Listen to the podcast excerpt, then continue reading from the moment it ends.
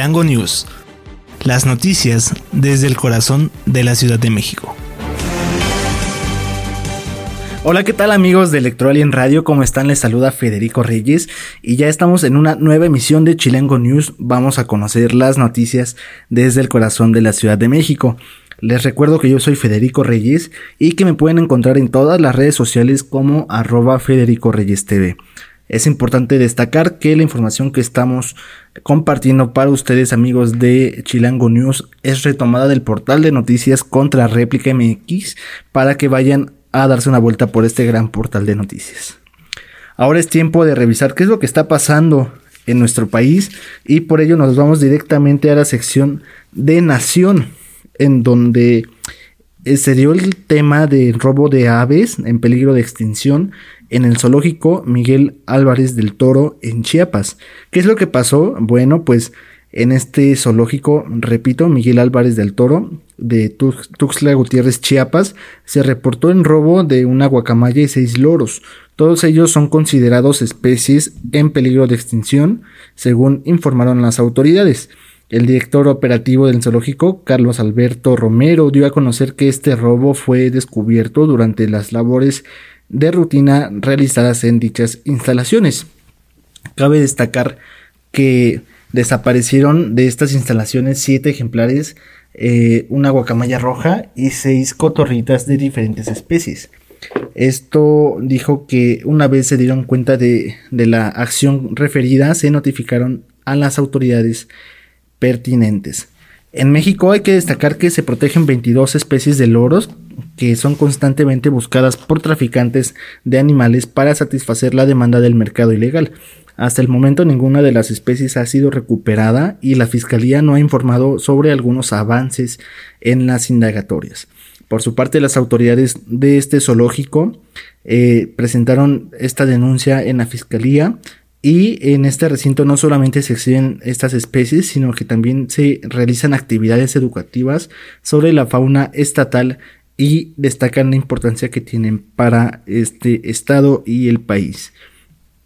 Hay que ver qué es lo que pasa porque justamente Chiapas es uno de los estados que más alberga estas especies. Por ejemplo, tienen más de 1699 aves originarias de la región y otras que también se encuentran en diferentes partes del país, por lo que la pérdida de estas especies representa un grave peligro para la, el ecosistema y la sostenibilidad del medio ambiente. Ahora vamos a temas de educación, pero también de salud, y es que eh, la Secretaría de Salud y la SEP, la Secretaría de Educación, reactivaron la pedagogía hospitalaria para niñas, niños y adolescentes. La Secretaría de Salud a través del Instituto Nacional de Rehabilitación Luis Guillermo Ibarra Ibarra y la Secretaría de Educación Pública por medio de la Autoridad Educativa Federal en la Ciudad de México firmaron el convenio de colaboración para la puesta en marcha del aula hospitalaria y el aula virtual, con el objetivo de que niñas, niños y adolescentes que permanecen hospitalizados por largos periodos reciban apoyo pedagógico. En, este sentido, la titular de la SEP afirmó que una vez que ya concluyó la emergencia sanitaria por COVID-19, se impulsará la reactivación de, los, de estos servicios educativos en los hospitales de alta especialidad en la Ciudad de México, los cuales fueron suspendidos justamente por la pandemia de COVID-19.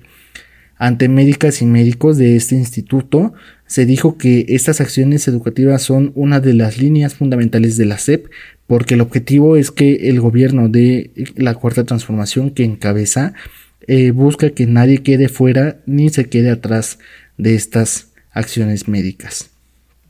Así que bueno, para todos los eh, que las, las, personas que nos están escuchando y que necesiten servicios de pedagogía para sus hijos, sus sobrinos o sus conocidos, bueno, pues ya pueden acercarse a preguntar a las escuelas en donde están estudiando. Ahora, ¿qué va a pasar en temas políticos, eh, específicamente para las corcholatas de Morena? Sabemos que son seis aspirantes, cuatro de Morena y dos de los partidos aliados, Partido Verde y Partido del Trabajo, pero solamente va a haber un ganador. ¿Qué va a pasar con Marcelo Ebrard, con Ricardo Monreal, con eh, Manuel Velasco, Adán Augusto, Claudia Sheinbaum y eh, qué es lo que y, Fernández Noroña, qué es lo que van a hacer los cinco que no logren ganar, porque evidentemente algunos renunciaron a sus puestos, algunos otros pidieron licencia, pero qué van a hacer de su tiempo. Bueno, pues el presidente Andrés Manuel López Obrador señaló que las corcholatas o los aspirantes que no queden como el ganador tienen las puertas abiertas en su gabinete. Es decir, las cinco personas que no logren eh, representar a Morena de cara a las elecciones del 2024 podrán integrarse al gabinete federal del presidente Andrés Manuel López Obrador. Esto lo señaló el titular del Ejecutivo y señaló que esto lo hace porque se trata de personas con mucha experiencia en la administración pública y en la buena política.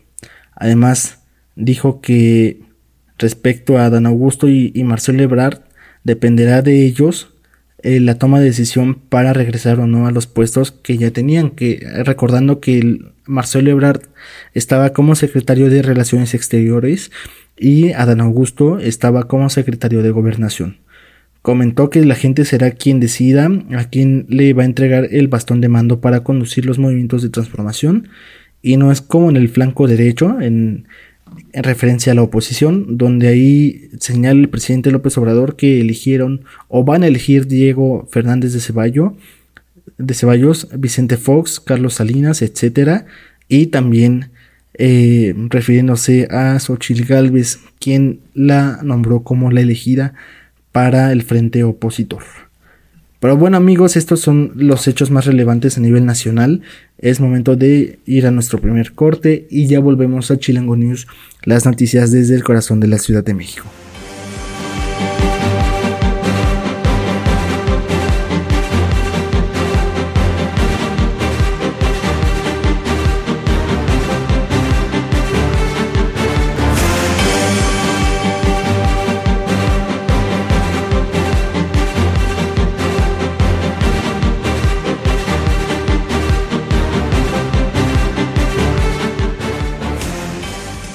Ya estamos de vuelta amigos de Electroalien Radio en este programa que se llama Chilango News. Les recuerdo que yo soy Federico Reyes y que a mí me encuentran en redes sociales como arroba Federico Reyes TV. Toda la información que estamos retomando es del portal de noticias contra réplica MX y les recuerdo que Electroalien Radio lo encuentran en Spotify, eh, Radio, Deezer y Spotify como Electroalien Radio o como Electroalien Media.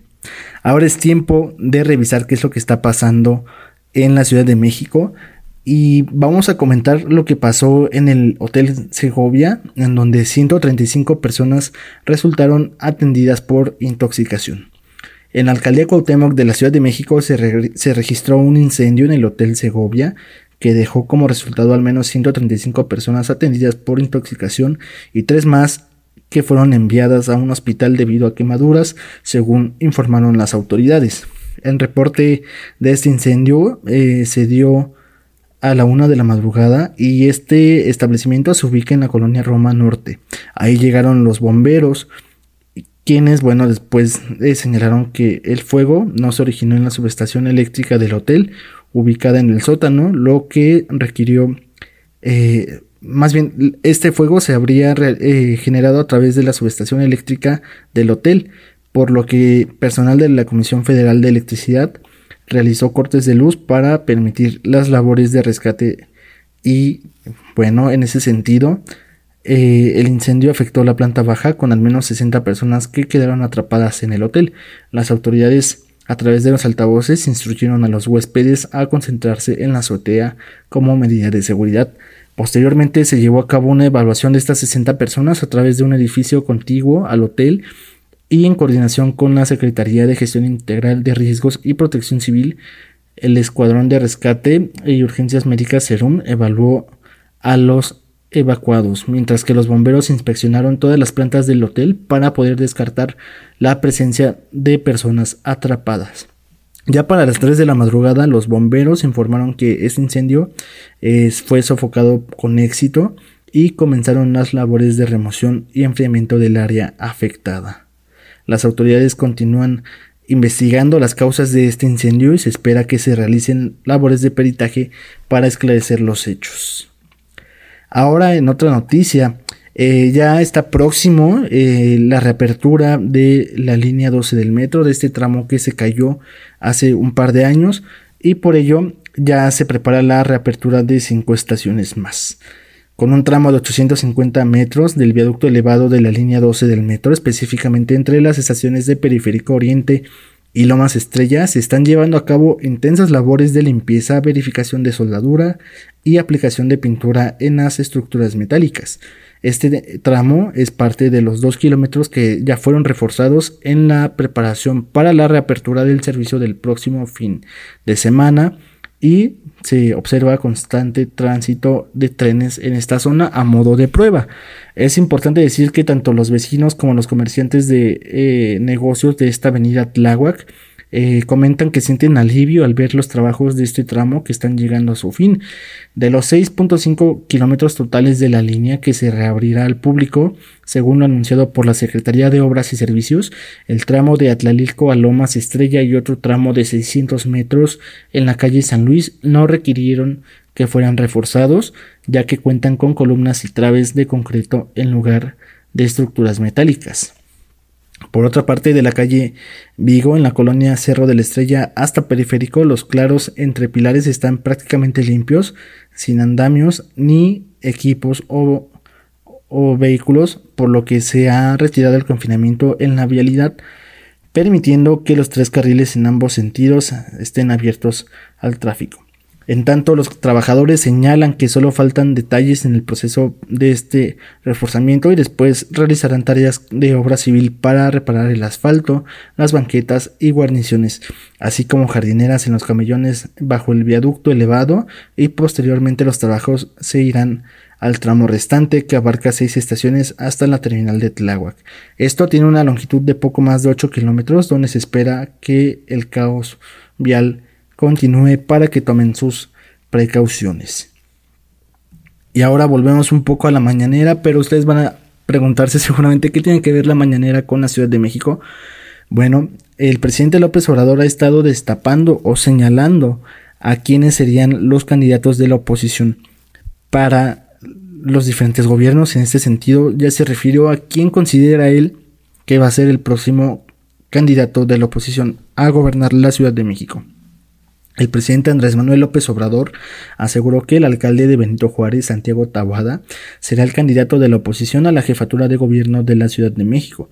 El primer mandatario señaló que esta alcaldía eh, tiene un rasgo común en el cual la población vota por candidatos de derecha y por eso se le dieron más votos que a ningún otro candidato. Así como destapó a Xochitl Gálvez, aspirante de la candidatura por la presidencia a través del Frente Amplio por México, integrado por el PRI, PAN y PRD, señaló que al momento que llegan el acuerdo con lo de Xochitl Galvez, como originalmente estaban pensados ella para la Ciudad de México, acuerdan que el alcalde de Benito Juárez, a pesar de algunos eh, temas que han salido de presuntamente de su administración, se acordó que él sea el candidato a gobernar la Ciudad de México. Esto lo señaló, repito, el presidente López Obrador. Y bueno, dijo que él seguirá informando qué es lo que pasa con los temas de la oposición, así que hasta ahora ya destapó a Xochitl Gálvez para la presidencia y a Santiago Tabuada para la Ciudad de México. Vamos a nuestro tercer, a nuestro segundo corte y regresamos para conocer qué es lo que está pasando en el mundo.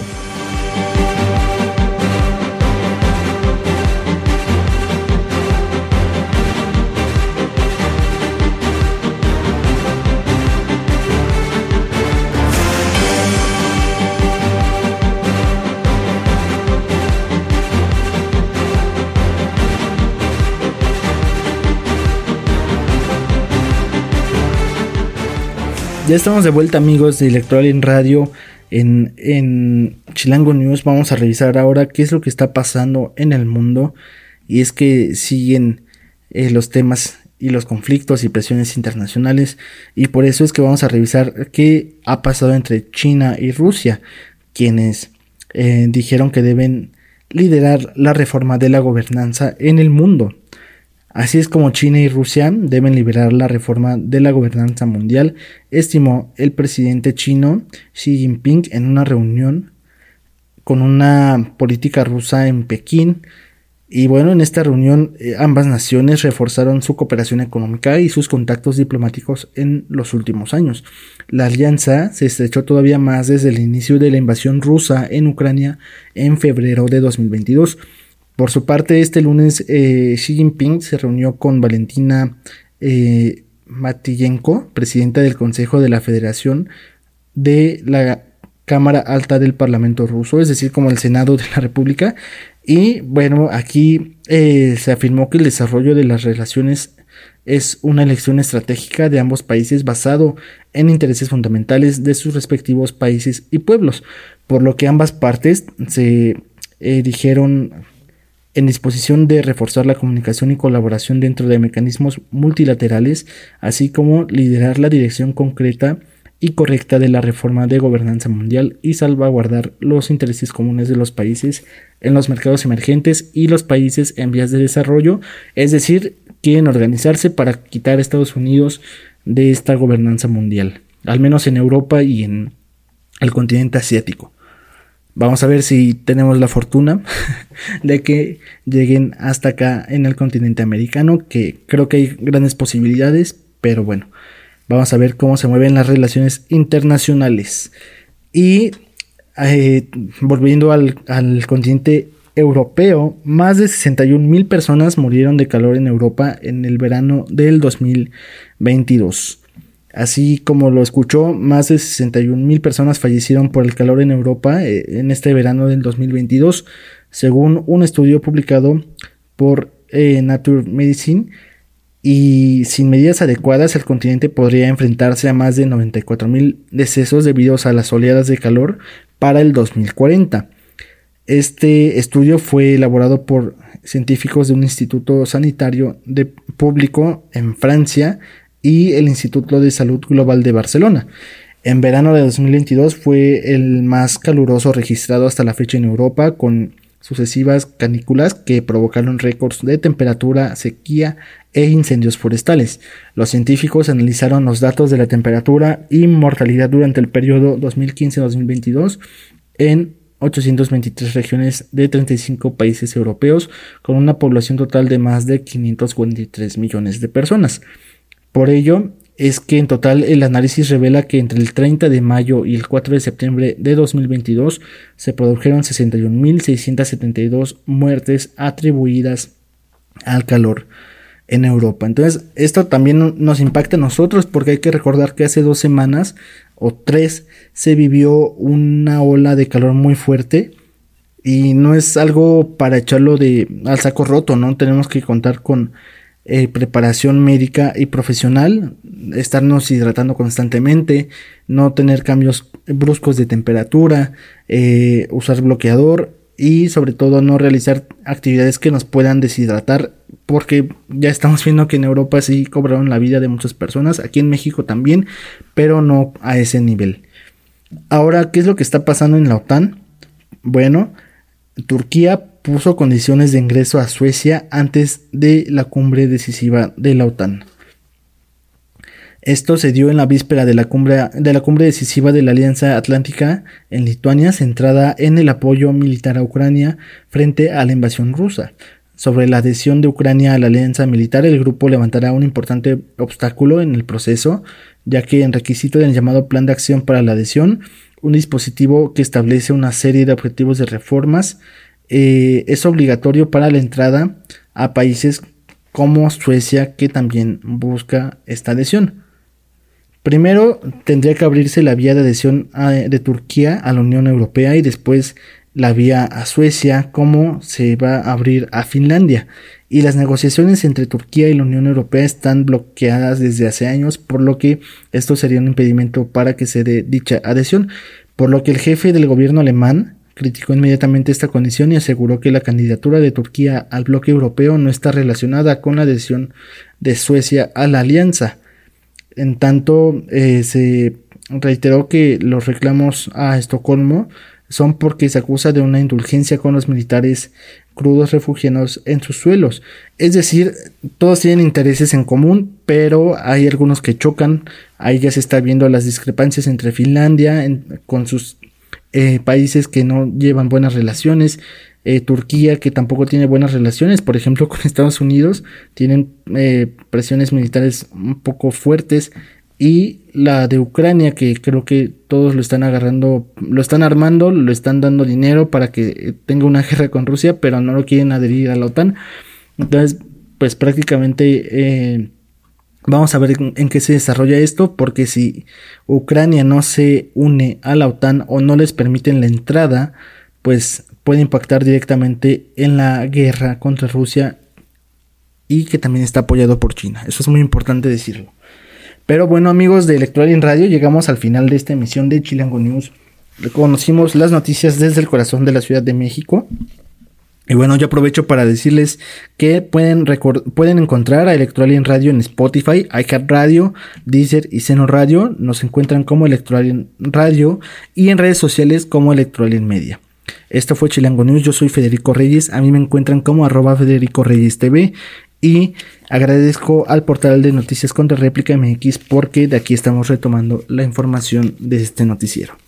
Nos escuchamos en la siguiente emisión, hasta luego.